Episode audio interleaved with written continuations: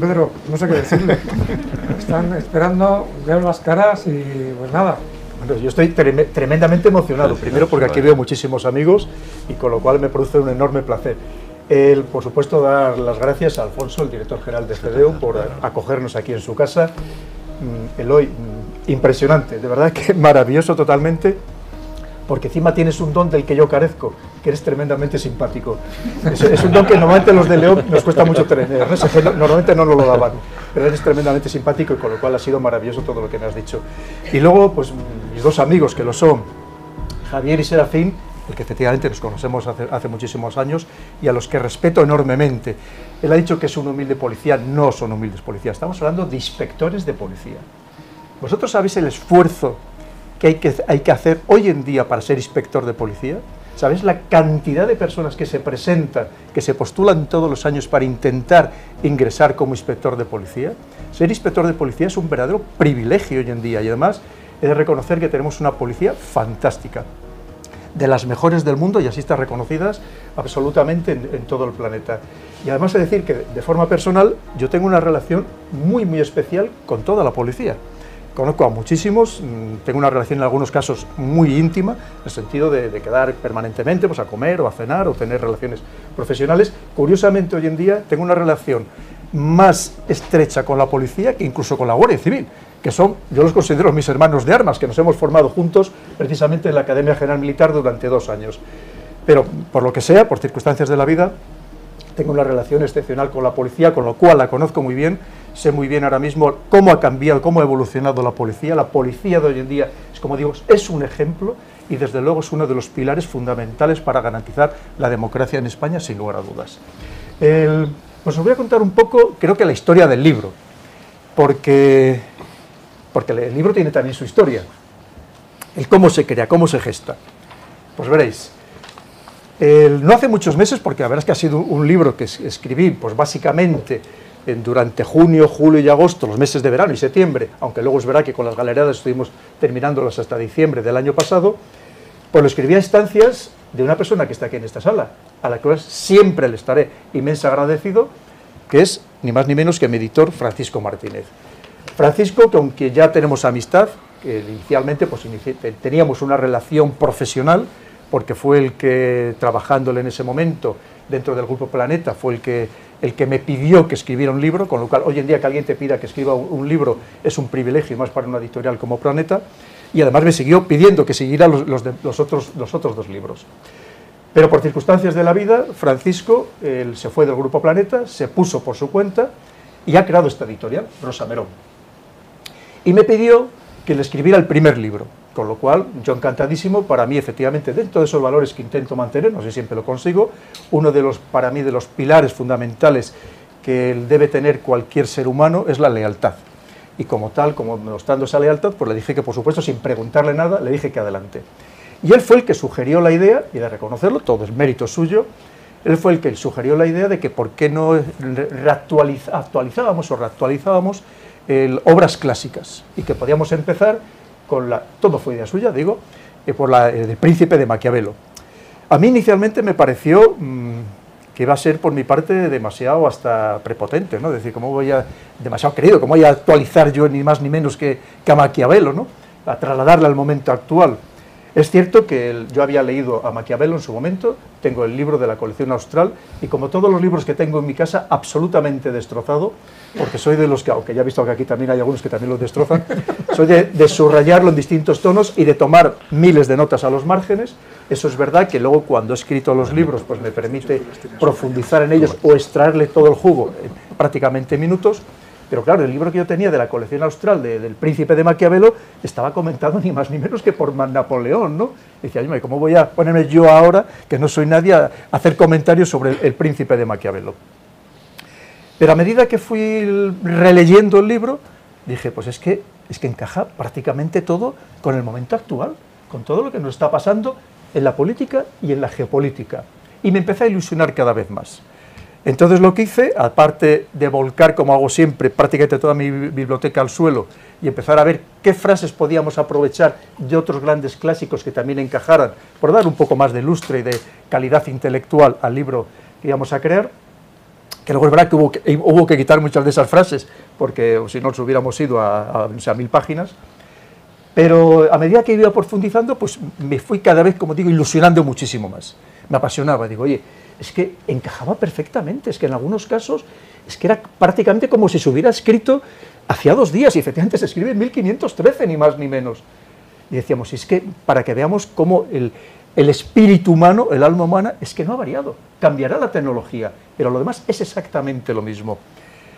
Le empecé a coger cada vez más gusto y lo que hice fue extraer pues, un centenar de frases, las principales de las más lapidarias de la obra de Maquiavelo, y empezarlas a comentar. Cuando ya las había comentado, a mi editor, a don Francisco, se le ocurrió la siguiente genialidad. Dice, ¿y por qué no las agrupamos por temáticas? En vez de hacer un comentario suelto a pie de página en cada, de cada una de las frases, vamos a agruparlas por temáticas, y así lo hizo. Y luego finalmente se le ocurrió la tercera genialidad, que es en la obra, como bien ha dicho el magistrado, en la obra de Maquiavelo, que es una traducción también actualizada, muy bonita, creo que es una, una traducción brillante, pues poner en negrita y abajo a pie de página donde está esa frase comentada al principio del libro. Y creo que ha quedado un libro, por lo menos, efectivamente, que nos hace pensar, que nos hace reflexionar, que esa es la clave de todo. Como sabéis, yo mi gran frase lapidaria es, por favor, pensar por vosotros mismos, que nadie os piense, por así decirlo, que es fundamental. Y si yo los libros siempre, no quiero tener razón, por supuesto, nada de lo que, de lo que diga. No quiero ser el que más sabe porque no soy el que más sabe de nada. Lo que sí me gusta es ser muy provocador en el sentido de estimular el pensamiento, que creo que es de lo que se trata. Es verdad que, aprovechando las circunstancias, he intentado trasladar aquel pensamiento de ese momento, lo que nos está sucediendo hoy en día, y también enlazarlo con la tecnología, como muy bien ha dicho el magistrado Loy. Trasladarlo también, adaptarlo a la tecnología o cómo va la, la tecnología va a transformar este poder. Porque al final, ¿qué es el poder? Pues el poder tenemos que definir de una manera muy sencilla.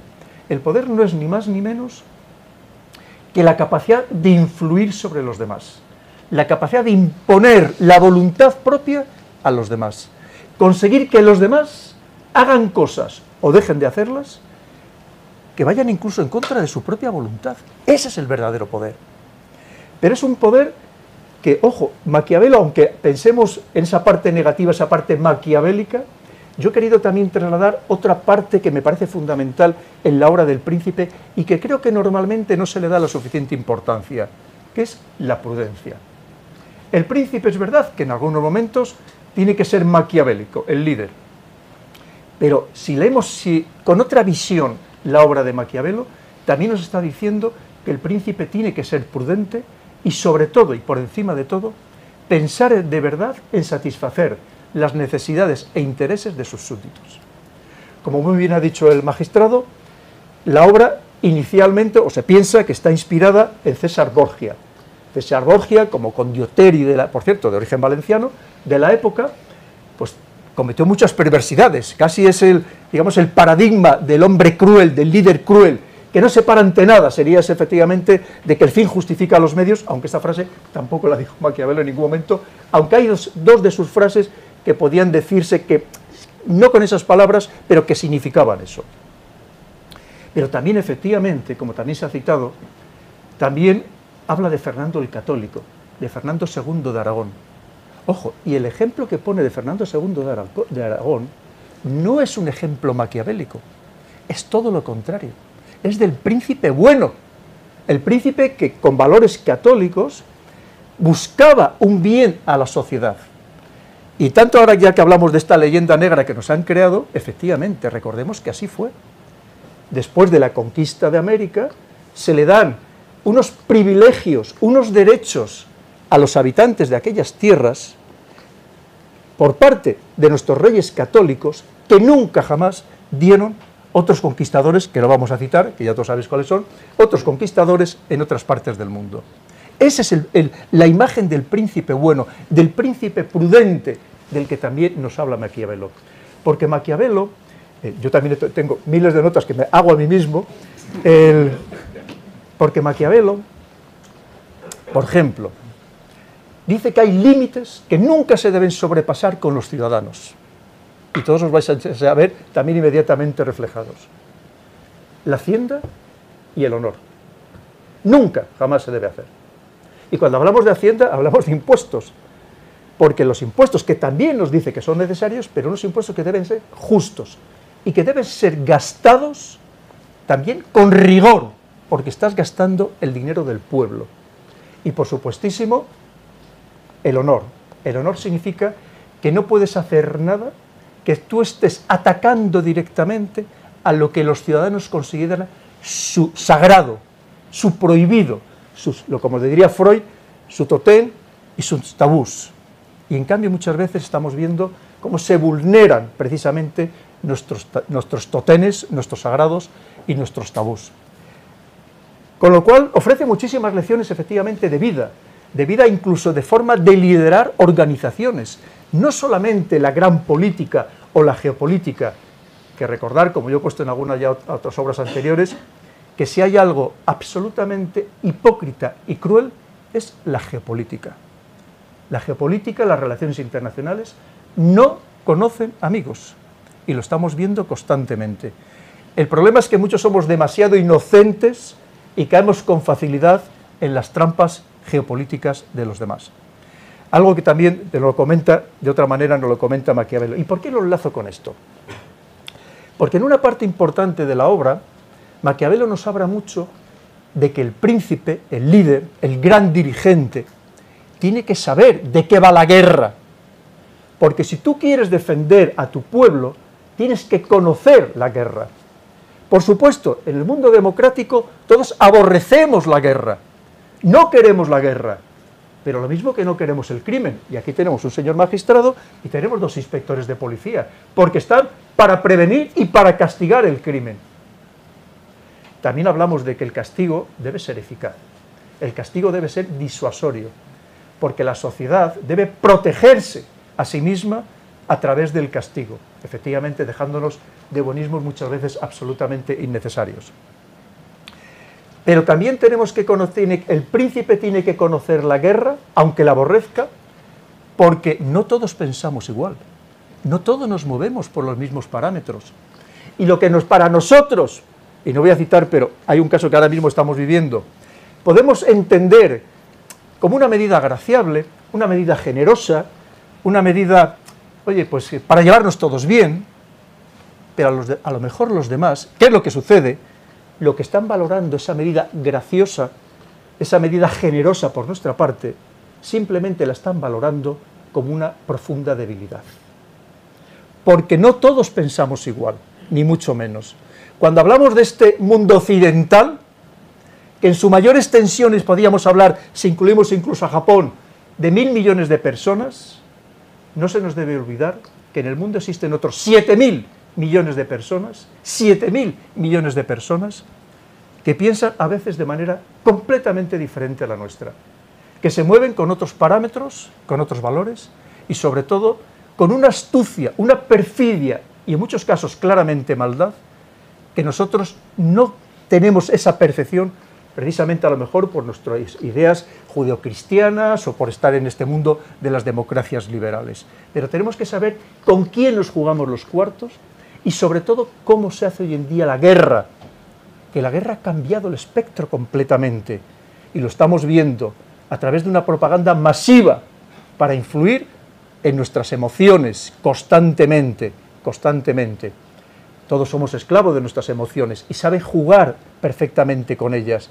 Y nuestros líderes están obligados a conocer en profundidad cómo se hace esa guerra, porque si no, no tengamos ninguna duda que los que sí que saben manejar los hilos de esta nueva forma bélica de enfrentamiento político, que al final es lo que es, nos van directamente a engañar, que en muchos casos es lo que está sucediendo.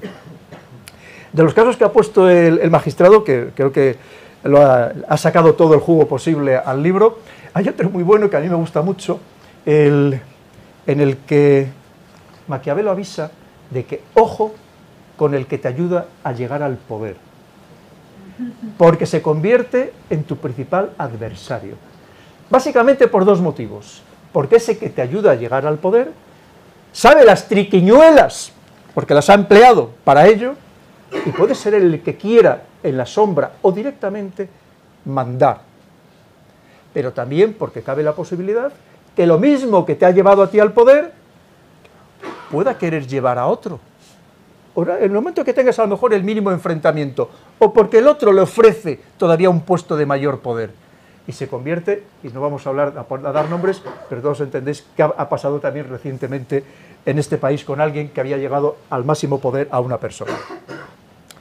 Con lo cual vemos, como os decía, que es que todo lo que, lo que a medida que yo iba profundizando, digo, y así es que todo encaja perfectamente. O sea, pieza que saco de Maquiavelo pieza que introduzco en el momento actual, en el contexto actual, y es que encaja milimétricamente, pero milimétricamente. No, sé, a mí sí me gustaría, ya que no estamos muchos, que no es una presentación multitudinaria, por supuesto, daros las gracias, eh, infinitas una vez más por haber venido, pues daros tiempo a que me preguntéis, que seguramente, ya que habéis venido, habéis hecho el esfuerzo, y más en un día como hoy, tan lluvioso, el que desde luego era bastante desapacible, sobre todo porque ya casi nos habíamos acostumbrado a que no lloviera, ¿verdad? Que desde Navidad yo creo que no había vuelto a llover. Parece que esta semana por lo menos va a llover, al menos no vamos a entrar en sequía. Pero daros, daros paso para que el que me preguntéis. Simplemente aquí se ha citado antes eh, también que qué era mejor, si ser temido o ser amado. Y yo os digo, ¿sabéis lo que es mejor? Ser respetado. Y el problema es que muchos de nuestros líderes actuales no han conseguido ganarse el respeto del pueblo. Unos le aman, porque como sabéis que nos han polarizado la sociedad, tienen que amarle porque son los suyos. Y han dicho que a los que tienen que odiar es a, los otros. Otros le odian porque no, son los, de, no es de los suyos. Pero muy pocos políticos, muy pocos líderes hoy en día son verdaderamente respetados por lo que significan, por sus acciones y por sus decisiones. Aquí también lo hemos comentado, estos valores que parece que ya nos da igual que se vayan perdiendo, que se vayan diluyendo, ¿no? que se vaya, están yendo por el desagüe y que efectivamente ya hemos, aceptamos con pasividad absoluta que nos mientan descaradamente o que lo que nos digan por la mañana lo contradigan ellos mismos por la tarde, ¿no? hemos entrado en este estado de pasividad que también es propio de este entretenimiento que antes nos ha citado también el magistrado, de este entretenimiento baldío que no nos perfecciona como personas, verdadera distracción, verdadera distracción al final para apartarnos de los problemas esenciales. Si hablamos del tema de la desinformación, pues ¿qué os voy a contar? Enlazado con todo esto que estamos hablando de la mentira, ¿no? Sistemática. Hay que, es que al final hay que pensar que es que la, la, mentira, el engaño, la decepción, aunque eso de la decepción no me gusta mucho porque en realidad es una mala traducción del inglés, es el engaño, esto es propio de tres ámbitos principalmente. De la guerra, y ya no lo decía Sun Tzu, del espionaje, del mundo de los servicios de inteligencia, viven de eso, y finalmente de la política. Curiosamente, cuando muchos políticos ahora quieren crear o están creando departamentos para luchar contra la desinformación, pero por supuesto, la desinformación de los demás, no la suya, que tenemos que, tenemos que tragarnos el resto de los ciudadanos y por supuesto sin protestar en absoluto. Fijaros bien, cuando tanto que hablamos ahora de los corazones y las mentes, que surgió esta, esta actualización de la teoría que viene de David Petraus, del este, general estadounidense que llegó a director de la CIA, pero si es que de esto ya nos hablaba Maquiavelo, de que el buen líder, una vez más Fernando el Católico, tiene que saber ganar en los corazones y las mentes de los ciudadanos, que es absolutamente fundamental. Porque fijaros bien, Maquiavelo una vez más nos decía, y me gustaría insistir mucho en ello, que el líder puede hacer muchas cosas, pero lo que nunca puede hacer es ser en contra de nosotros, del pueblo. Nunca. Porque el líder que empieza a ir en contra del pueblo, por más distraído que nos tenga, aunque sea una distracción absolutamente anestesiante como la que se pretende hoy en día, no tengáis ninguna duda de que antes o después el pueblo terminará por despertar y por expulsarle del poder. Nunca se puede ir en contra del pueblo. Tú puedes tener muchos enemigos, muchos enemigos. El líder puede tener infinitos enemigos y los va a tener siempre, porque nadie, lo normal es que muchos no coincidan con su manera de actuar, con su pensamiento. Personas poderosas, personas ricas, personas influyentes. Pero si tiene el apoyo general del pueblo, ese va a ser siempre su mejor pilar, su mejor, su mejor soporte.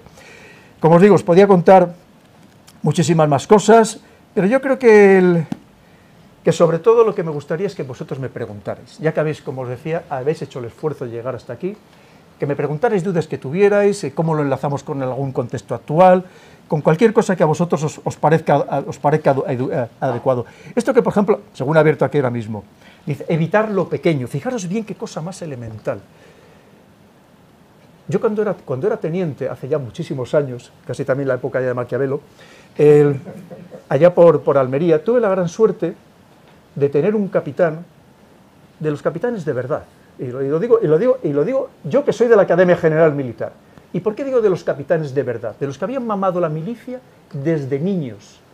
Pensar que esta persona que a la que me estoy refiriendo, que en paz descanse, ya era mayor entonces como capitán, había empezado con 12 años como educando de banda en el Sáhara, un sitio del que también estamos hablando ahora, ahora mucho, como educando de banda con 12 años como se ingresaba. Entonces, porque hay que pensar que muchas familias, el poder que un hijo entrara en el ejército es que por lo menos iba a poder comer en aquella época. Con lo cual había mamado completamente la milicia y a mí fue el que me enseñó, si es que algo aprendí, los de los valores de la milicia. Y siempre decía, dice, hay que castigar, no de modo severo, pero castigar, sin escamotear ninguna falta, sin disimular ninguna falta, sería la palabra correcta, lo más mínimo, porque si evitamos lo más mínimo, estaremos evitando lo grande, que nunca siquiera se llegará a producir. Recuerdo, entonces era la, brigada que luego se transformó, la brigada 23, que luego se transformó en la brigada de la Legión, en Almería, que pasaba todo lo contrario en otras compañías, capitanes que eran como casi coleguillas de los soldados, que eh, mucho compadreo, suicidios, disparos, problemas gravísimos de indisciplina. Nunca jamás hubo en nuestra compañía el más mínimo problema. El primero que era riguroso, estricto y austero era el capitán. Evidentemente, otra parte, el ejemplo, la importancia del ejemplo. Y pensemos ahora mismo, vosotros en qué líder, en qué líder europeo en general, veis ese ejemplo en el que os gustaría veros reflejados. Entonces, esa es, esa es la gran diferencia. Importante, y eso lo saben muy bien tanto nuestros compañeros policías como el señor magistrado, la importancia de saber acabar con lo pequeño para evitar que no se llegue a producir lo grande. Y muchas veces cuando se es excesivamente un exceso de tolerancia, al final lo que se está perjudicando es al conjunto de la sociedad. La diplomacia, oh, hoy en día, fijaros bien, creo que es uno de los temas del momento, ¿verdad? La diplomacia, y lo abierto por azar. Claro que sí, pero fijaros bien, la diplomacia no significa llevarte mal con nadie, por supuesto que no, al contrario. La diplomacia lo es, un engrasante de las relaciones internacionales. Pero la diplomacia, para que funcione de verdad, tiene siempre que estar respaldada por la fuerza. Como yo he dicho, y más para este caso, que todos os podéis imaginar ahora, y lo tengo en, alguna de las entrevistas que me hicieron, estando por ejemplo en Ceuta, decía que en este caso concreto tenemos que tener una mano de seda, pero en un guante de hierro. Porque si no, una vez más, alguien puede creer que esa muestra de generosidad que tú puedes estar teniendo simplemente es pura debilidad y te van a intentar todavía sacar más por otro lado. La diplomacia, siempre, por supuesto, fundamental, importantísima. Un buen país tiene que tener una diplomacia excelente. Una diplomacia excelente, formada no solamente por personas que han sido capaces de memorizar casi infinitos temas, sino por personas también que tengan una capacidad de empatía, de relación social excepcional, como hacen muchos países. Más allá de que efectivamente sepan de memoria muchísimos los temas y lo sepan cantar con, con gracia magistral, además de todo eso, tienen que tener otra serie de virtudes. Eso lo valoran en otros países, como puede ser en Francia o como puede ser en el Reino Unido, de los países que mejor diplomacia tienen pero una diplomacia que por encima de todo, como pasa con otras, otros servidores del Estado, tiene que estar absolutamente despolitizada. Y despolitizada, por tanto, significa desideologizada, porque tienen que ser servidores del Estado, con independencia de quién esté en el gobierno de turno, elegido democráticamente por los ciudadanos.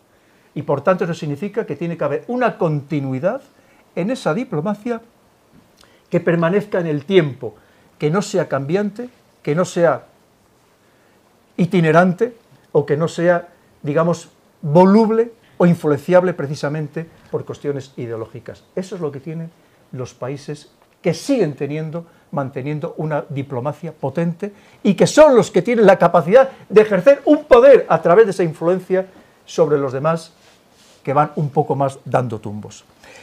Ya no, creo que no voy a seguir porque seguro que hay preguntas muy interesantes. Además veo aquí a muchos amigos que seguro que me harán preguntas de lo más acertadas. Y solamente una vez más, daros las gracias, de verdad más efusivas, por estar aquí esta tarde, que como una tarde destemplada, y que para mí es un verdadero honor pues, estar aquí rodeado de tantas caras conocidas y de, y de tanto afecto. Pues muchísimas gracias.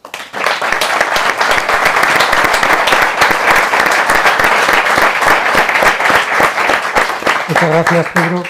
Vamos ahora a abrir un turno de preguntas. De... Un voz en alto. Muy buenas, Pedro, ¿qué tal? ¿Qué tal, querido amigo? Eh, me gustaría... Además nos vemos pronto en otro sitio, ¿verdad? Sí, eso espero, en, unos días. Digo, Pedro, que me gustaría pedirte tres cosas. Un, las máscaras no conoces un análisis ¿Sabes quién es este? Sí, sí, sí, sí, sí. gobierno de aliarse con Marruecos en contra de la Nos están grabando, ¿eh? autodeterminación. Tengo que los policías que me detienen. Escucha, yo, yo se lo pregunto. Segundo, me te vi en televisión el otro día quejándote de la falta de libertad para hablar de la guerra.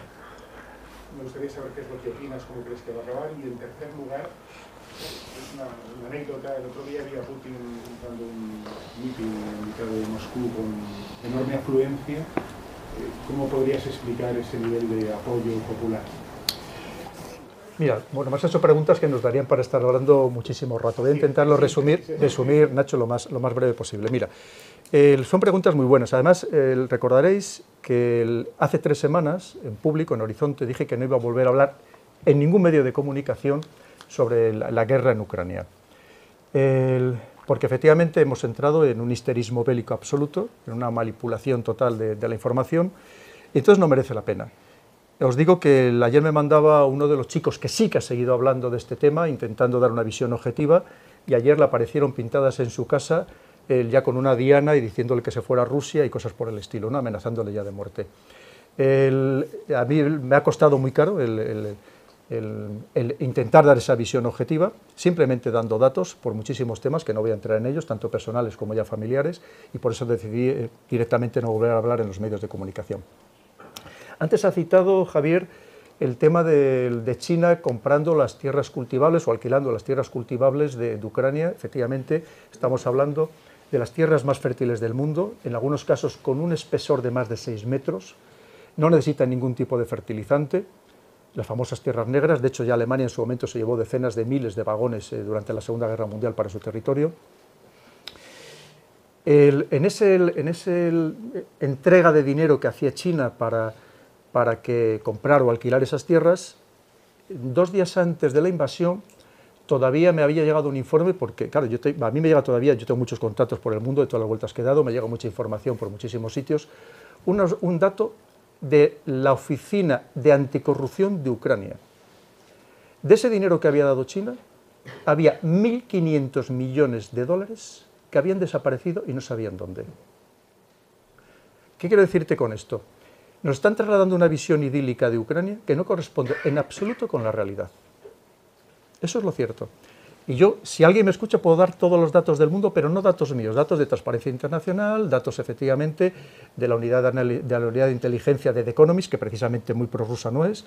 Es decir, esa es, esa es la auténtica realidad. Lo que pasa es que estamos en esta propaganda de guerra en la que solo recibimos información de un lado y ahora mismo estamos totalmente condicionados. Propio de una guerra, es que estamos en una guerra. Toda Europa, que inicialmente éramos el campo de batalla, nos hemos convertido en actor y nos hemos convertido en parte, en una, una parte más de esa guerra. Y estamos en una guerra, tenemos que ser conscientes de ello y por tanto estamos recibiendo una propaganda de guerra. Esto no es nuevo ni muchísimo menos, esto se ha hecho siempre a lo largo de la historia.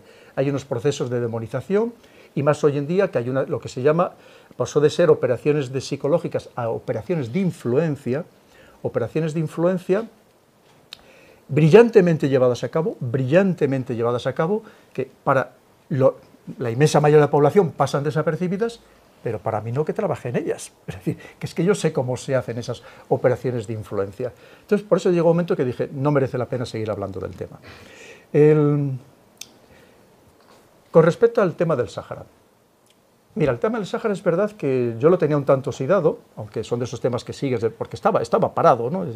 lo tenía un tanto, un tanto pero en casa eh, yo tengo, tengo mi propia Wikipedia, por así decirlo, tengo una base de datos en la que tengo más de 300.000 documentos y tengo también, por supuesto, de Marruecos y un apartado dentro de Marruecos también con todo el tema del Sáhara. Y lo he recuperado, estos días me he puesto otra vez, otra vez a, leer eh, libros que tenía de todo tipo al respecto. Análisis que yo hago, por decírtelo muy brevemente. Primero, hemos vuelto a dejar tirados a los saharauis, primer punto. Segundo punto, eso es una realidad totalmente obvia. Segundo punto, estamos incumpliendo la legalidad internacional. Segundo punto. Tercer punto, quiero entender, quiero entender que, bueno, por supuesto, el tercer punto sería, el, hemos cedido a las presiones de Marruecos, a las verdaderas extorsiones y, movimientos coercitivos de Marruecos a través de la migración, a través del narcotráfico, a través de muchas, de muchas acciones, hemos cedido, y no solamente de Marruecos, sino de Estados Unidos y de Francia, que son al final los que están dirigiendo por detrás a Marruecos.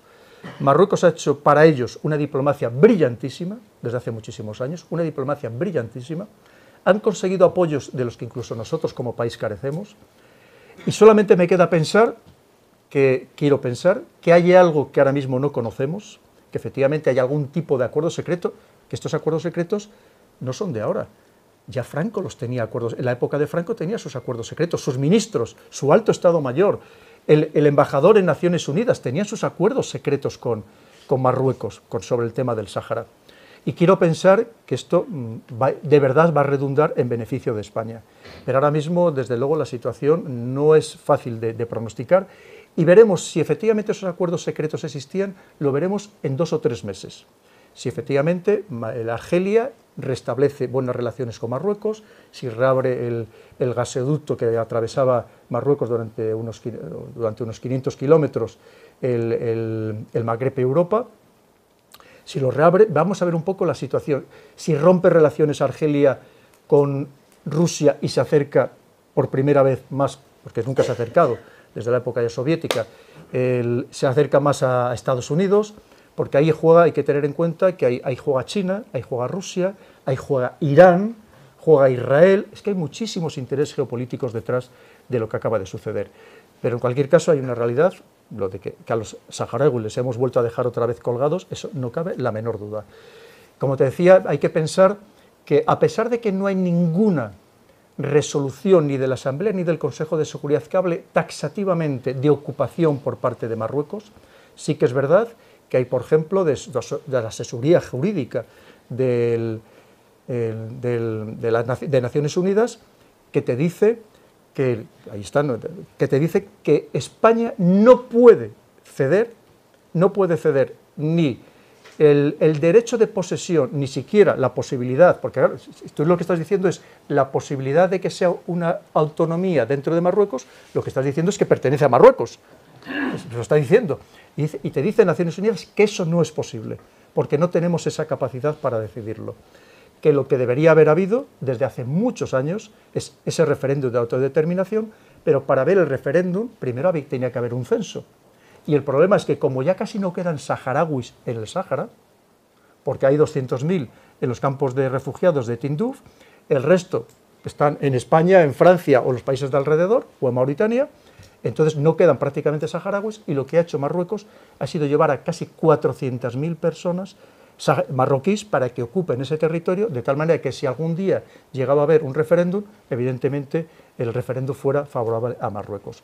Marruecos ha obrado muy bien, con muchísima astucia, como una mentalidad muy diferente a la nuestra, muy a largo plazo, ofreciendo ventajas económicas a empresas que hacían negocios en el Sáhara, incluso a empresas españolas, que era una manera tácita de reconocerlo como un, territorio suyo, aparte de todo el tema de la, pesca, que incluso se ha enfrentado incluso a toda una Unión Europea, evidentemente, y porque ha conseguido apoyos de Estados Unidos, de Francia, del Reino Unido, por supuesto, siempre al lado de Estados Unidos y de países como Israel, con lo cual pues es que estábamos desarmados. Y evidentemente una vez que Trump había reconocido el Sáhara como territorio del parte del, territorio de, Marruecos, esto estaba cantado, nos quedaba muy poco ya que, decir, ¿no?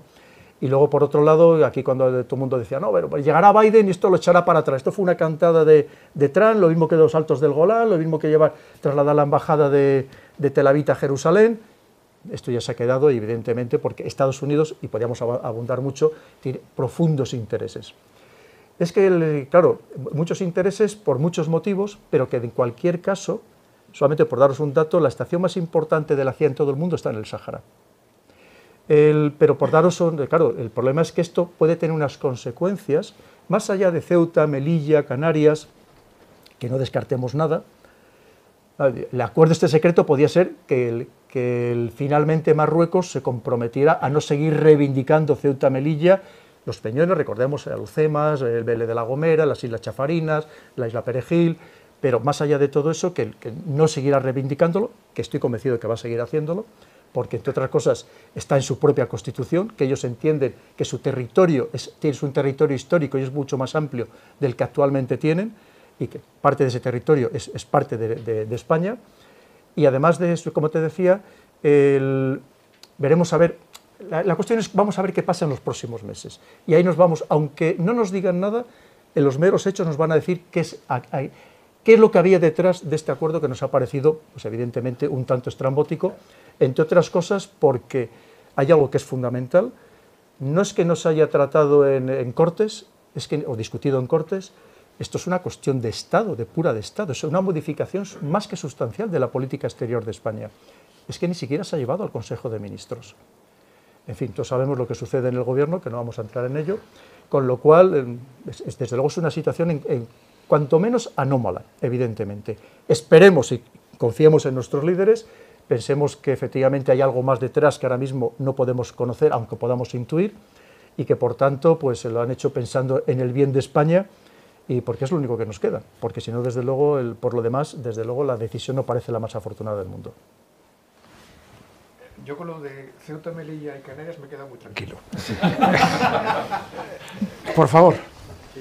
Eh, últimamente escucho mucho un concepto, yo es que soy medio portugués también, me interesa, es el tema llamada de la iberofonía, eh, a través de Marcelo Gullo y otros, otros escritores y otros pensadores que sería eh, intentar generar a largo plazo esa plataforma geopolítica que fuese la Iberofonía, donde pues, la unión de, los antiguos imperios portugueses y español, ¿no? como un foco de, otra, otro poder alternativo. ¿no? ¿Le parece que eso es factible, que se puede llegar a suceder? ¿Qué, le parece un poco esa idea que tal vez es poco romántica, ¿no? un poco quijotesca?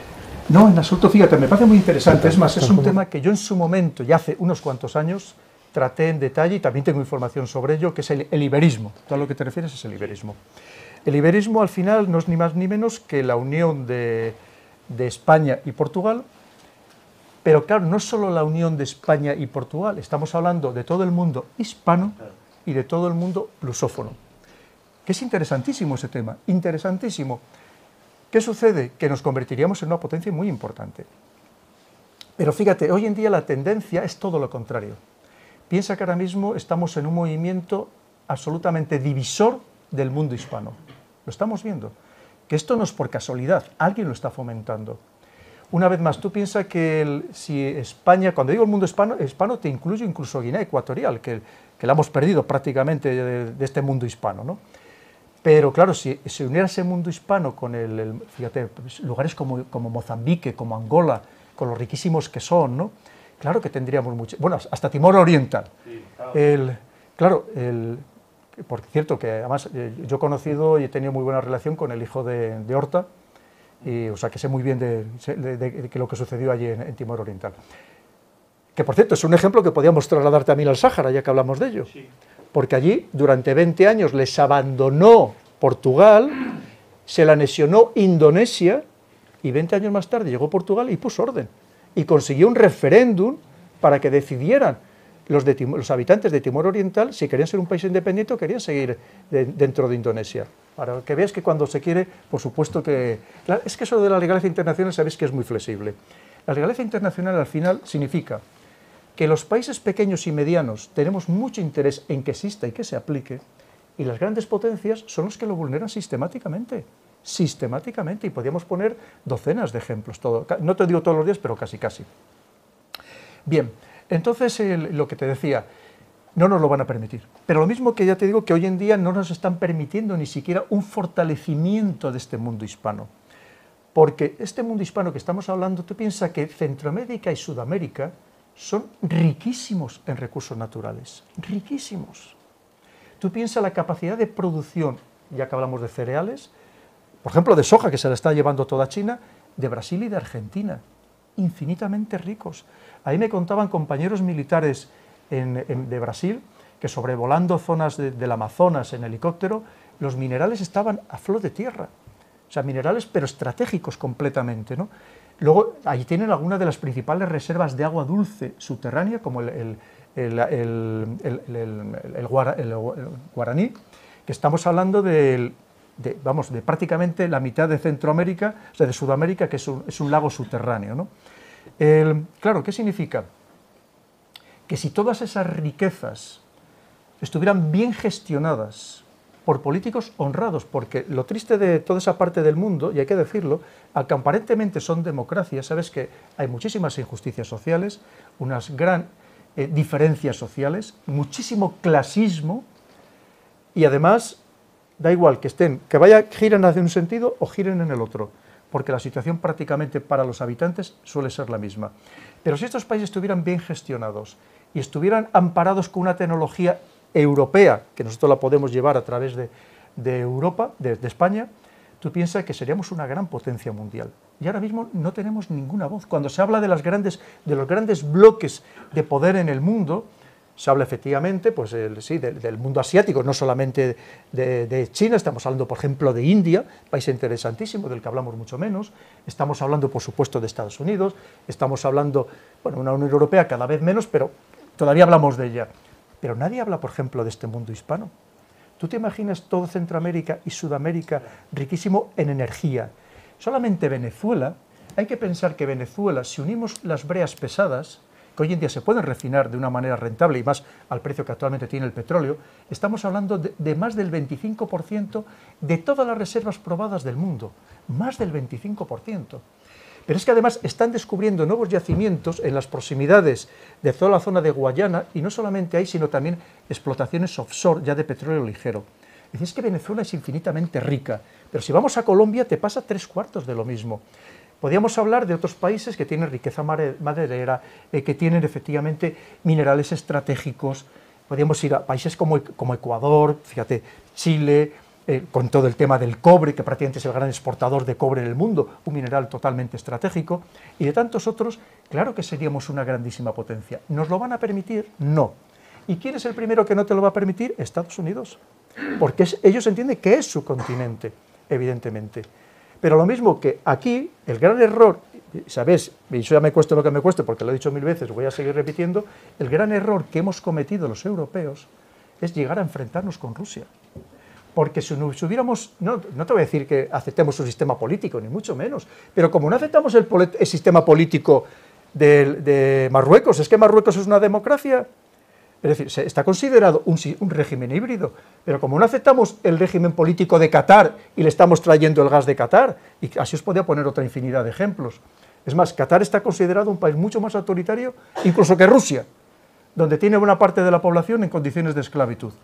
Pero te quiero decir, si nos hubiéramos unidos económica y financieramente a Rusia, Europa, al final, como lo decía Mackinder, esta Euroasia, con el centro en Ucrania, hubiéramos sido los amos del mundo. Los amos del mundo, literalmente. Ni Estados Unidos, ni China, ni India, ninguno, ninguno.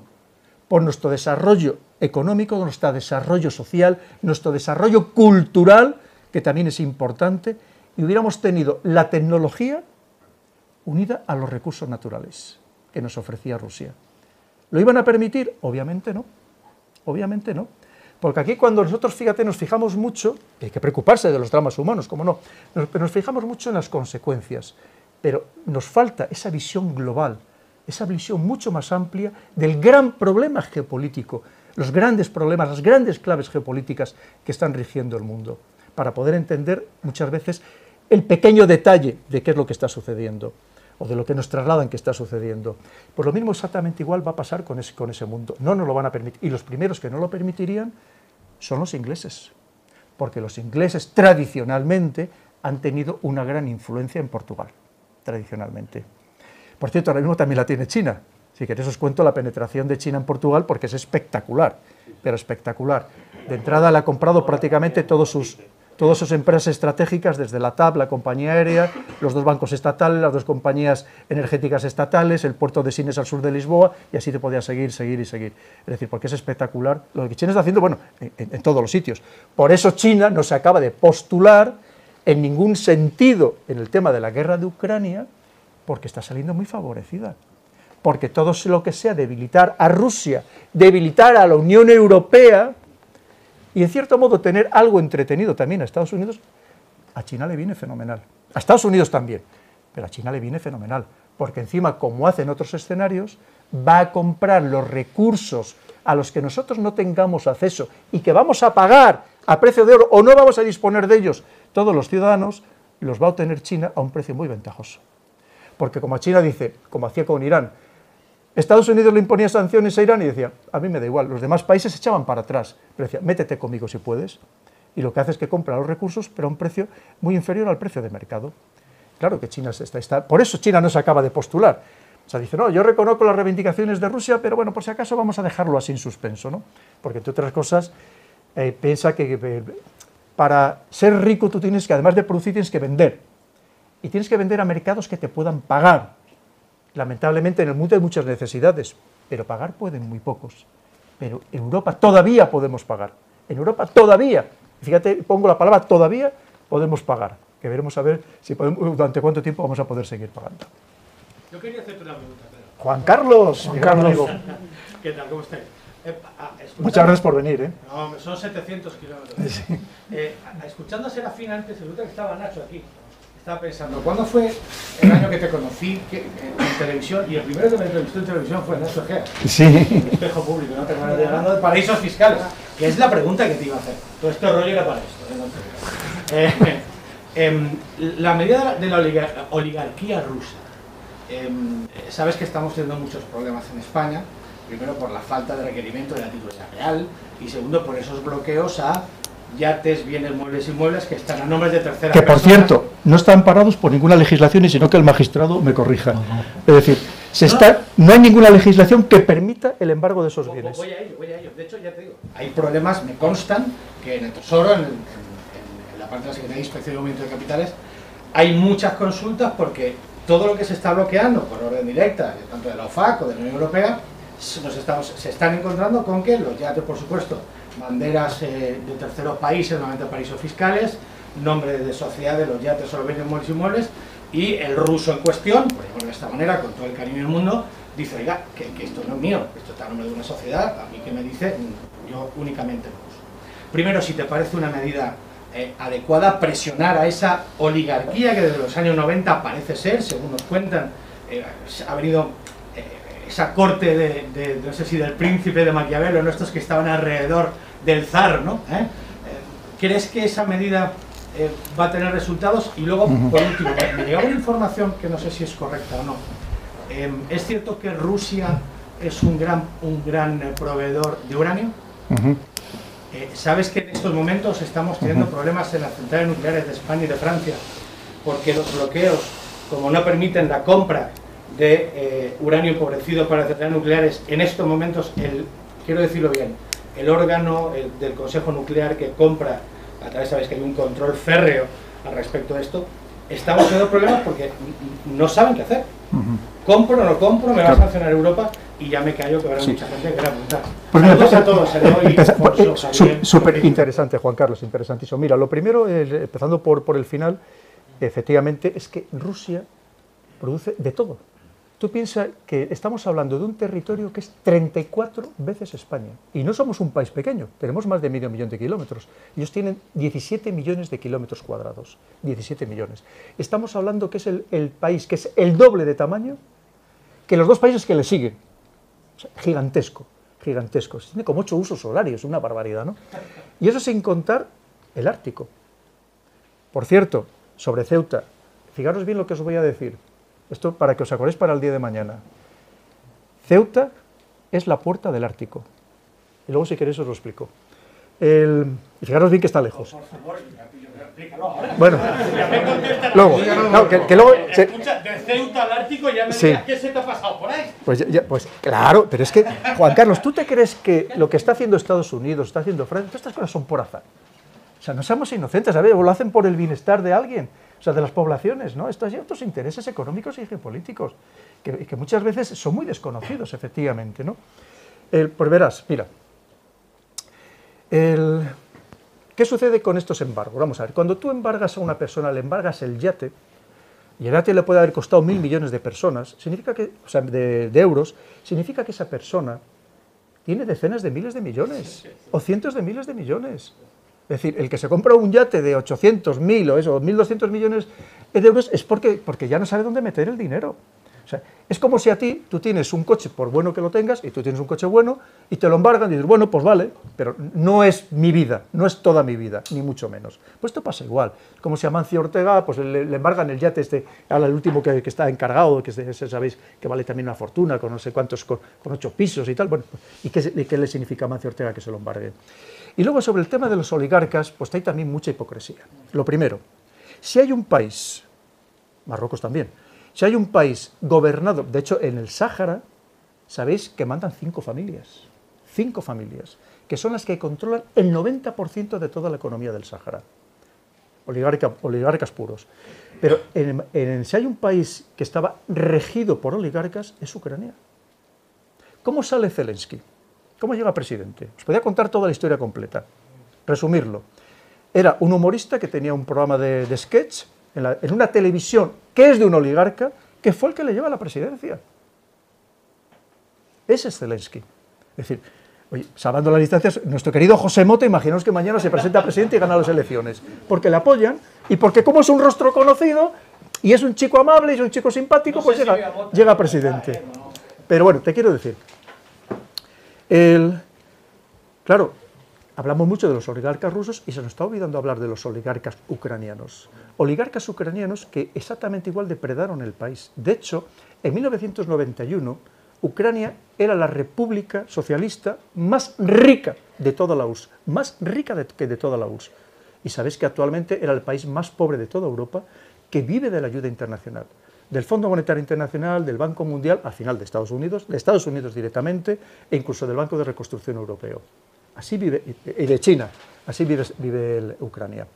Pero en el caso concreto de Rusia, cuando decimos los oligarcas de Putin, claro que había oligarcas, claro que es un país muy corrupto, de los más corruptos del mundo.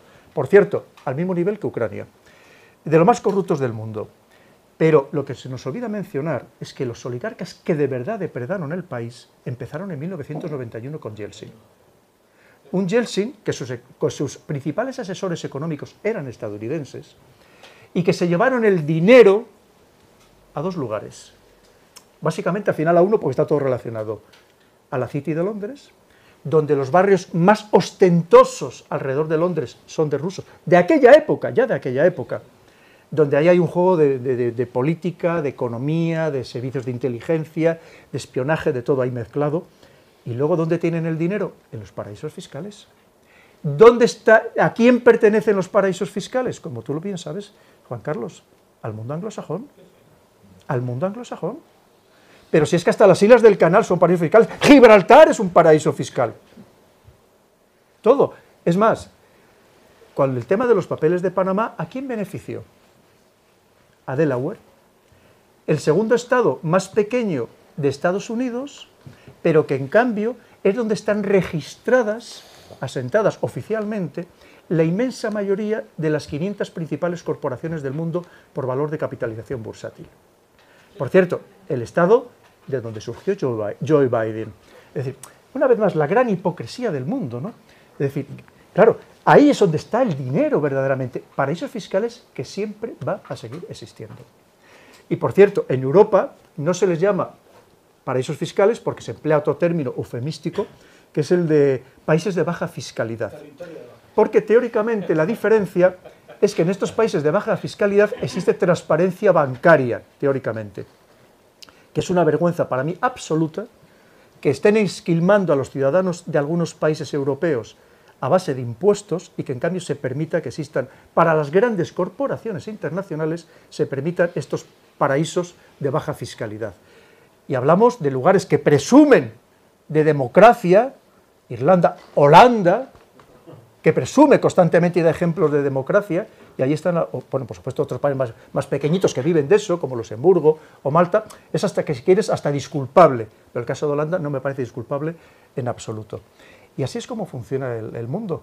Y lo mismo, lo que pasa es que cuando se hacen todos estos montajes, solamente se mira, se mira un lado de la historia de manera absolutamente interesada y se nos olvidan los otros lados de la historia. Y no solamente eso, te voy a contar más. Cuando ahora decimos, es que por ejemplo, el gran fondo soberano, el principal fondo soberano del mundo, que es el fondo noruego, el, el mayor del mundo, dice, ha vendido todos los valores que tenía rusos. Y yo te pregunto, ¿Y a quién se los ha vendido? Porque, claro, decimos, no, fíjate, para desprenderse de cualquier cosa de los rusos, los vende todos.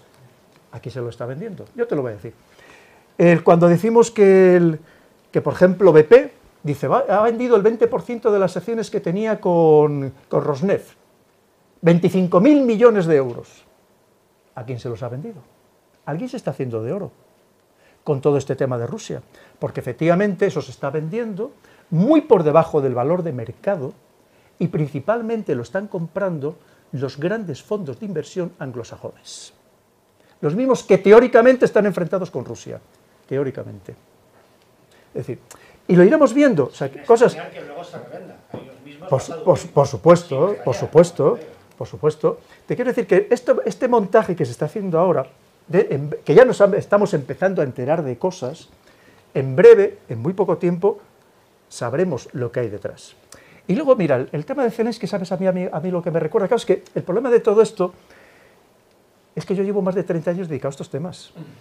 Más de 30 años. Y como tú sabes, Juan Carlos, yo he dado unas cuantas vueltas por el mundo. He estado en sitios absolutamente anormales para un militar español. Entonces, ¿qué significa? Que el, a mí esto me recuerda mucho a, a Saakashvili. ¿Os acordáis de Saakashvili? El que era el presidente de Georgia en el año 2008. Se hizo, además yo le conocí personalmente porque allá como en el año 2009-2010, los cursos que yo hacía de, perfeccionamiento de contrainteligencia que hacía en Oberammergau, en la escuela de, la OTAN, allí en el sur de, Alemania, y, y, me acuerdo que nos vino a dar una conferencia y luego estuvimos charlando un rato con él. Por lo mismo, un hombre muy, muy actor, además en su momento se le dio un predicamento enorme, era el gran aliado de Estados Unidos, había estudiado en Estados Unidos, pierde las elecciones, Estados Unidos le, lleva, le da un puesto en una universidad estadounidense, posteriormente siendo georgiano, termina de alcalde en Odessa, en Ucrania, que no tenía ninguna relación con Ucrania. Pero para que veáis todo lo que existe detrás, ¿no? ¿Sabéis dónde está ahora mismo Saakashvili? ¿O dónde estaba hasta que empezó esto? Ahora mismo, hoy no lo sé dónde está. Cuando empezó la invasión, ¿sabéis dónde estaba? En una cárcel en Kiev. ¿A qué no lo sabíais? Acusado de crímenes de guerra, precisamente por todo lo que pasó en el año 2008 en su propio país. Acusado por, por su propio país. Es decir, que aquí estamos empezando, no estamos empezando, no sabemos exactamente lo que está pasando. Ahí empieza a llegar alguna noticia, ¿no? Porque al final tú piensas que si es que vamos a ver, los rusos y los ucranianos son lo mismo. Son exactamente lo mismo. Son exactamente lo mismo. Y por supuesto que por las dos partes estarán cometiendo tropelías. Por eso os quiero decir que no os fíes de que ahora mismo le van a dar el premio Nobel de la Paz y que no sé qué, porque mañana si Estados Unidos quiere, por lo mismo que la ha endiosado y le ha creado una figura heroica, y él la sabe interpretar muy bien, porque recordemos que es actor y está haciendo un papel magnífico, pues mañana si quiere le descabalgan y terminan en alguna cárcel acusado de crímenes de guerra. ¿Por qué esto funciona así, Juan Carlos? Dime, por favor. Vamos a ver, la pregunta es, muy sencilla. Si ahora os empiezas a marchar, te miramos pronto ya, ¿eh? no os preocupéis. Gracias. un par de preguntas más, si parece. tiempo eh, hablando de los eh, servicios, eh, servicios de inteligencia a nivel mundial. La pregunta es sencilla. ¿Hay intereses o no hay intereses? ¿Por qué los servicios de inteligencia, me da lo mismo en conjunto los que sean amigos o individualmente, con bandera falsa, sin bandera falsa, ahora mismo cuál es la razón de que a Putin no le hayan eh, pegado un tiro cuando ha habido incluso países que han, bueno, pues que han repetido el tiro. Ah, bueno, además, Lazo, perdón, que a Nacho no le he terminado de contestar esa pregunta. Mira, el, el, otro día yo leía en una revista, creo que era una revista inglesa, pero no me acuerdo, The Times, una de estas, de las más importantes, que el apoyo que tenía ahora mismo Putin en su país no superaba el 6%. Recordemos que antes de que empezara la guerra, el, los índices de popularidad de Putin en su país oscilaban sobre el 80%. A lo mejor eran un poco exagerados, pero oscilaban sobre el 80%. Pero, claro, es que nosotros, fíjate, es, que son datos que a nosotros nos llaman la atención, porque no hay ningún líder europeo. ¿Cuánto sacan nuestros líderes europeos cuando tienen, se habla de popularidad? Un 25, un 30% como mucho, yo creo que en el mejor de los casos, ¿verdad? Pero os podría poner otros ejemplos de otras partes del mundo que sí que tienen un, un gran apoyo popular. Claro, ¿qué significa? El, ahora mismo, informaciones que a mí me parecen más objetivas, efectivamente ya no tiene el 80%, porque cuando hay un país en guerra, claro que hay una oposición, pero lo mismo que vemos esta oposición en las calles de Rusia, que es normal, o en las televisiones de Rusia, que es normal, es que se nos olvida la oposición que tenía Estados Unidos cuando la guerra de Vietnam, dentro de su propio país. Es decir, que estas cosas son normales, ¿no? Pero eh, yo estimo que la popularidad ahora mismo real de Putin oscila entre el 50 y el 60% de la población. Porque además, ya lo, ya lo comenté en algún programa, antes de decir que ya no hablaba más, no nos equivoquemos. Es decir, cuando tú atacas a un pueblo, tienes que conocer perfectamente la idiosincrasia de ese pueblo. Porque a lo mejor consigues el objetivo contrario. Las sanciones tienen básicamente dos objetivos, uno macro y otro micro. Al final relacionado. El macro es decir, actuar sobre los grandes eh, elementos o o pilares económicos del país, pues eso, lo del, todo el tema del código SWIFT, que también os podía explicar cómo esto ya lo tenía previsto Rusia, en alianza con China, con, a través del SPFS, del CIPS chino, pero sobre todo, y hay otra parte micro. La parte micro tú lo que tratas es de dañar a la población a través de la escasez, del desabastecimiento, de tal manera que intentes conseguir que la propia población se levante contra su propio gobierno y pongan en su lugar a un gobierno que sea favorable al que está lanzando este tipo de acciones. Esto ya se intentó con Irán y fracasó completamente. E Irán las ha pasado canutas y las sigue pasando. Además, es una conferencia que doy todos los años en la escuela diplomática, con lo cual estoy también muy al tanto de lo que pasa allí en, en Irán. Pero, claro, y probablemente, fíjate, si nos pasara a nosotros, y lo estamos viendo, cederíamos mucho antes, porque somos sociedades muy blandas, muy reblandecidas precisamente por el nivel de desarrollo y de opulencia que hemos alcanzado. Pero cuando tú se lo trasladas a un pueblo ruso, primero, duro no, durísimo, que ha pasado por todo tipo de penalidades. Piensa, yendo hacia atrás, todo lo, que significó la caída de la Unión Soviética, que de repente dejaron de tener ningún tipo de servicio social ningún tipo de servicio social. Lo pasaron fatal. Y de hecho, ha habido muchísima emigración rusa empezando por mujeres para intentar a través de unas relaciones sentimentales buscarse una vida mejor. Pero si vamos también hacia atrás, estaríamos hablando de toda la época, fíjate, soviética, o sea, después de la Segunda Guerra Mundial, con las grandes purgas de Stalin, anteriormente la Revolución Rusa, el periodo de hambre de los zares, de, de profunda desigualdad social. Es un pueblo muy duro. Pero es que además es un pueblo que tiene un nacionalismo que a nosotros se nos escapa. Fijaros bien que aquí cuando ha habido, ha habido alguna encuesta preguntando que si estarías dispuesto a defender con las armas Ceuta y Melilla, y en algunos casos no ha superado el, 15% de la población el que estaba dispuesto. Eso, eso para un ruso es impensable. O sea, es impensable cuando ellos a la Segunda Guerra Mundial no la llaman como tal, la llaman la Gran Guerra Patria o la Gran Guerra Patriótica. Es decir, su sentimiento nacionalista es completamente diferente al nuestro. Y ellos, aunque tengan el frigorífico vacío, el sentido de que es su país que se está defendiendo contra estos occidentales que quieren acabar con ellos, y más ahora mismo que se ha instaurado una rusofobia muy importante en todo el mundo, en todo el mundo, ellos lo ven como una agresión ya no solamente al régimen de Putin, como aquí es el ejército de Putin, el régimen de Putin, la Rusia de Putin, no, ellos lo ven a la madre Rusia, a su madre patria. Y ojito con ese tema, porque a lo mejor lo que conseguimos es el efecto contrario. Que haya unas manifestaciones en un Moscú de 1.500 personas, sí, casi es anecdótico. Te quiero decir, y no, bueno, sí, efectivamente hay mucha represión, eh, la- al, que le cogen si es- está en edad militar le mandan al frente, todo lo que tú quieras. Pero si un pueblo se quisiera soli- li- soliviantar, rebelar contra sus dirigentes, saldrían millones de personas y no podrías contra ellos, evidentemente. Hubo manifestaciones muchísimo más importantes, una vez más, en, en Estados Unidos durante la época de la guerra de Vietnam. Con lo cual, el problema es que cuando tú te enfrentas con alguien, tienes que conocer no solo su poder actual, tienes que conocer su potencial en recursos de todo tipo, su capacidad para poner muertos en el campo de batalla, y ojito, Rusia ya demostró que podía poner millones de muertos como hizo en la Segunda Guerra Mundial y no temblarle el pulso.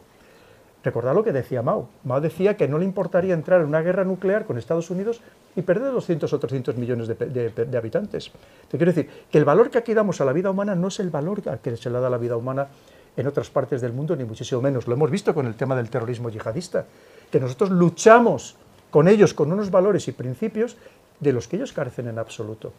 Por lo tanto, tenemos que ser conscientes de qué dinámica hemos entrado o estamos entrando, porque a lo mejor podemos nosotros sufrir malas consecuencias de esas sanciones que desde el primer momento dije que se iban a volver como un boomerang contra nosotros y nos iban a dar muy, un golpe muy fuerte en la cara, que no van a pagar los políticos estos caraduras que te dicen, dicen, no, no, es que hay que apretarse más el cinturón en nombre de la democracia, que no existía en- en Ucrania. El problema es que te lo está diciendo una persona que su sueldo mensual es el sueldo normal en España de una persona lo que gana en dos o tres años. Ese es el problema. Entonces, y que a lo mejor dentro de poco no tenemos ni cinturón en el que terminamos de apretar, ¿no? Y si no, ya vemos cómo está la situación en todos los sitios. Con lo cual hay que, hay que ser muy consciente de todas estas cosas. El problema cuál es? Que nos dejamos arrastrar sin hacer una buena estrategia, sin hacer un buen plan estratégico. Y nos dejamos arrastrar muchas veces por intereses que no son los claramente los de nuestro país. Que ese es el, el problema que estamos sufriendo pues, en tantos escenarios. Si os parece. Bueno, es que me enrollo mucho. No, vamos pero a hacer una cosa. siento. Vamos a hacer una cosa si os parece. Mirar, es que se está haciendo un poco tarde. Teniendo en cuenta que mucha gente que estáis aquí queréis que os firme el, el libro, además algunos que han venido desde fuera, vamos a hacer una cosa. Vamos a hacer una última pregunta y luego eh, va a haber un, un vino español, eh, por deferencia de, de CDU, a todos los que estáis aquí, ahí fuera, y ahí vamos a poder interaccionar, si os parece un poquito más. Claro. De acuerdo. ¿Vale? Así que vamos a ir a una última pregunta, eh, a sorteo. Me debo, ¿quién levantó primero la mano? Bueno, venga, son, son Venga, dos. son dos, venga, Contesto yo venga, rápido, que el problema lo tengo yo, no vosotros. Venga. Hablando de, de potencia ¿por qué cada vez que en España se habla de aumentar el gasto, siendo además gran parte de la industria armamentística española pública, por lo cual revertiría sobre la propia población, salen tantos medios de comunicación y muchas veces influencers hablando de lo malo que es rearmarse, de lo malo que es que España vuelva a tener hasta cierto punto cierto poderío militar, como por ejemplo pasó con el caso de los, de los S-80, cuando Navantia tuvo ciertos problemas, eran los propios españoles los que más leña hicieron del árbol caído. Pues mira, ¿sabes, ¿sabes por qué? Y, y fíjate, yo creo que es un fallo claro de comunicación del Ministerio de Defensa. Es decir, estos programas que ha habido, y yo los he estado allí, los he vivido y los, he, los he- los he ejecutado, no gestionado, eje- ejecutado en algún momento, es decir, no somos capaces de trasladar con la suficiente eficacia a la población la necesidad de una buena defensa. Porque cuando hablamos de defensa, tenemos que pensar que hoy en día es tan importante, por ejemplo, la defensa convencional, que no hay que prescindir de ella, que yo lo decía en algún momento, que si no podemos caer en una nueva línea Maginot, pero también, por ejemplo, todo el tema del ciberespacio. Y tenemos que hacer un esfuerzo mayor. Cuando hablamos de los submarinos, ¿por qué no explicamos a la, a la- ciudadanía? Y a mí es que me duele mucho porque hay veces que me preguntan a mí y dicen, pues menos mal que me lo ha explicado usted, pero es que yo no tengo por qué ser el, el que lo explique. Hombre, yo encantado, por supuesto, como militar. Pero, ¿por qué no explicamos que esos submarinos, por ejemplo, también nos protegen nuestros cables submarinos de fibra óptica, que sin ellos no tendríamos todos los servicios de los que disfrutamos en España? Es decir, eso o que, por ejemplo, si tenemos una buena fragata, lo que está haciendo es proteger a nuestros barcos pesqueros en buena parte del mundo. Eso es lo que tenemos que explicar. Es decir, que no se trata de tener un ejército, un ejército para mañana atacar a nadie, pero sí tener un ejército... Y fíjate, y lo voy a decir con palabras muy crudas, porque creo que tiene que ser así. Entre otras cosas, dejémonos de eufemismos. Tenemos que ser muy claros. Un ejército tiene que dar miedo. Tiene que dar miedo. Porque un ejército, su principal misión es la disuasión. Y tú lo que no puedes es vender el calendario todos los años de las Fuerzas Armadas y poner primera página repartiendo caramelos, segunda página cuidando un herido, tercera página. Es lo que no puede ser. Tú mira, ¿tú has visto el último calendario de China? Pues míralo, por favor, y verás que ellos quieren dar miedo. Ellos quieren dar miedo. Y por supuesto que hacemos una labor humanitaria fantástica, no tengas ninguna duda. Si hay un ejército, después de 30 años participando, más de 30 años participando en operaciones de paz, en la que ha participado casi 200.000 militares españoles y que somos un ejemplo mundial, es el nuestro. Siempre con cariño, bien recibidos, eh, de verdad, es una cosa tremenda. Te podría contar tantos casos, mira, hace poco todavía me contaba un capitán de la Academia, de la Academia General Militar, que es, que es que me rollo mucho, que tengo ya muchas anécdotas, me contaba que había, había llegado a Mali. Y lo primero que le habían dicho los franceses nada más llegar es, ojo, aléjate todo lo que, alejaros todo lo que podáis de la población civil. Venimos a hacer una misión, pero que no haya contacto con la población civil. Y me contaba, a los tres días no había soldado español que no llevara a dos, niños malises del brazo. Porque somos así, porque somos así, yo lo he vivido. Yo he ido cargado con petatas que llevaba rastras para llevar ropa, cremas de mano, cosas elementales, llevar a la gente cuando estaba allí, a, los bosnios cuando estaba allí en misiones en Bosnia, porque somos así. Y así somos queridos en el mundo. Y ojito, y si tenemos enemigos, y hay que decirlo claro, son los enemigos que nos han creado los demás. Es decir, por participar en misiones o en operaciones a los que no teníamos ninguna necesidad de ir y que nos hemos creado enemigos sin necesidad. Pero por supuesto que tenemos que tener un buen ejército, pero el problema es que tenemos que saber transmitir todo eso. Es la necesidad de un ejército, que es mucho más allá de un carro de combate o de un avión de combate. Pero tenemos que saberlo transmitir, por supuestísimo. Y fíjate, en el caso de la lucha, que seguimos manteniendo, que no se nos olvide, que no se nos olvide, contra el salafismo, yihadismo, en el que estamos de la mano, por supuesto, la policía, la Guardia Civil, los servicios de inteligencia y el ejército también, con nuestra inteligencia militar o, por ejemplo, en ciertas zonas, que no voy a citar, que, están pues, haciendo una buena labor el ejército también en este sentido. Quiero decir, que, pero que tenemos que saberlo trasladar. Y creo que no. ¿Qué pasa? Que el dinero que se emplea, por ejemplo, se hacen conferencias en algunos centros que al final, ¿quién va? Van los militares jubilados, el, eh, y van cuatro. Entonces, tú no estás haciendo un buen traslado de ese mensaje a la sociedad. Y creo que tenemos que saberlo explicar muchísimo mejor. Muchas gracias. La última ya.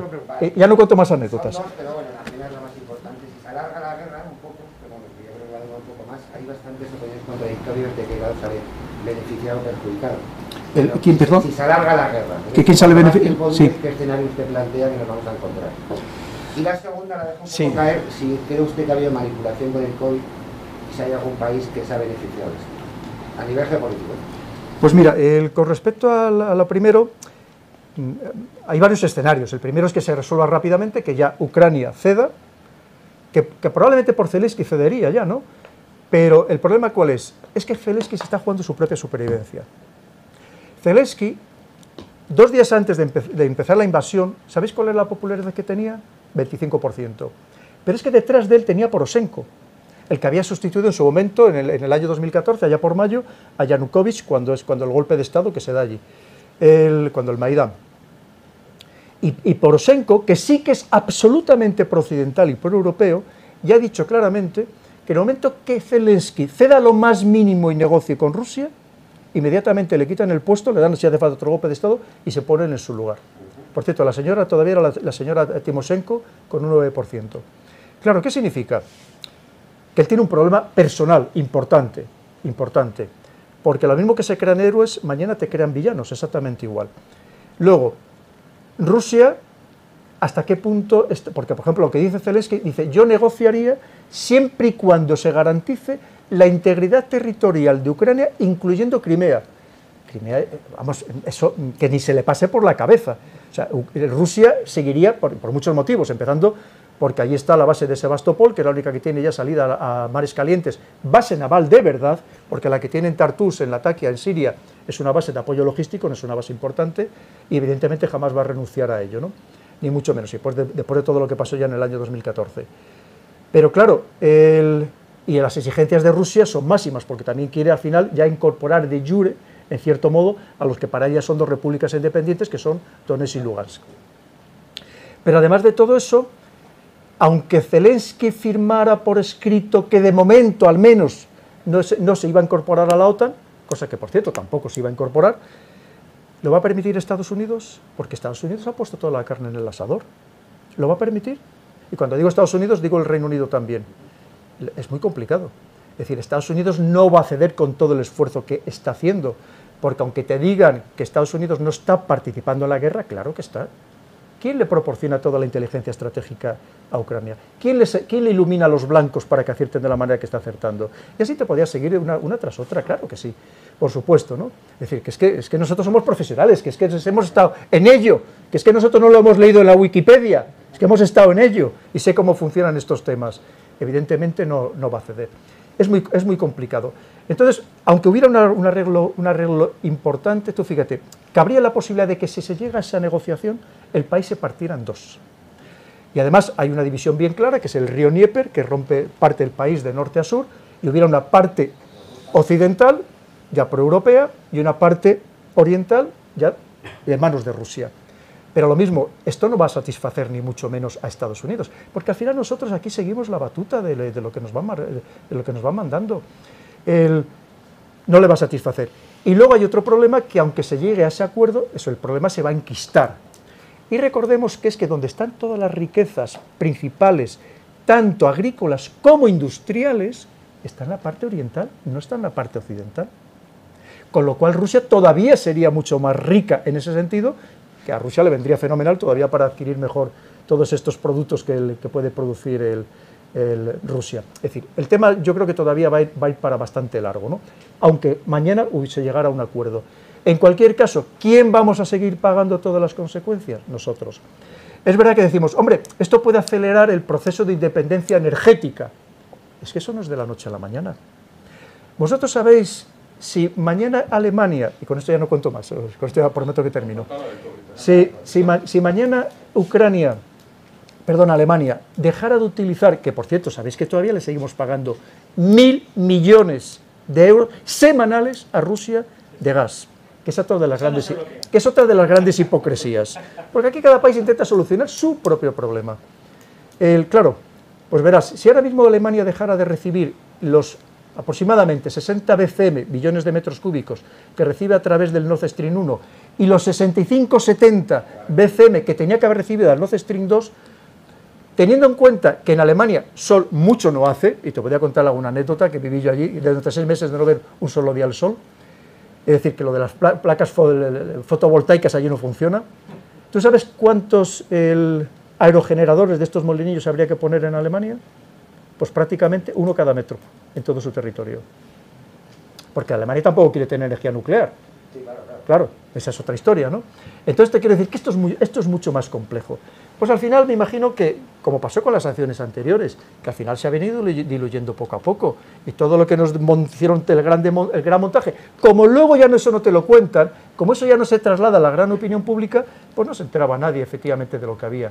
Ahora sí te digo que a España eh, nos ha perjudicado muchísimo, hemos dejado de venderle miles de millones de euros en frutas, verduras y hortalizas, y solamente para darte un dato, porque me lo contaban el otro día, solo la provincia de León le, dejaríamos, le hemos dejado de vender a Rusia 20 millones de euros en porcino, que para una provincia como la de León es muchísimo dinero. Y más ahora mismo que lamentablemente muchos agricultores están teniendo que sacrificar a sus animales porque no les interesa darles de comer.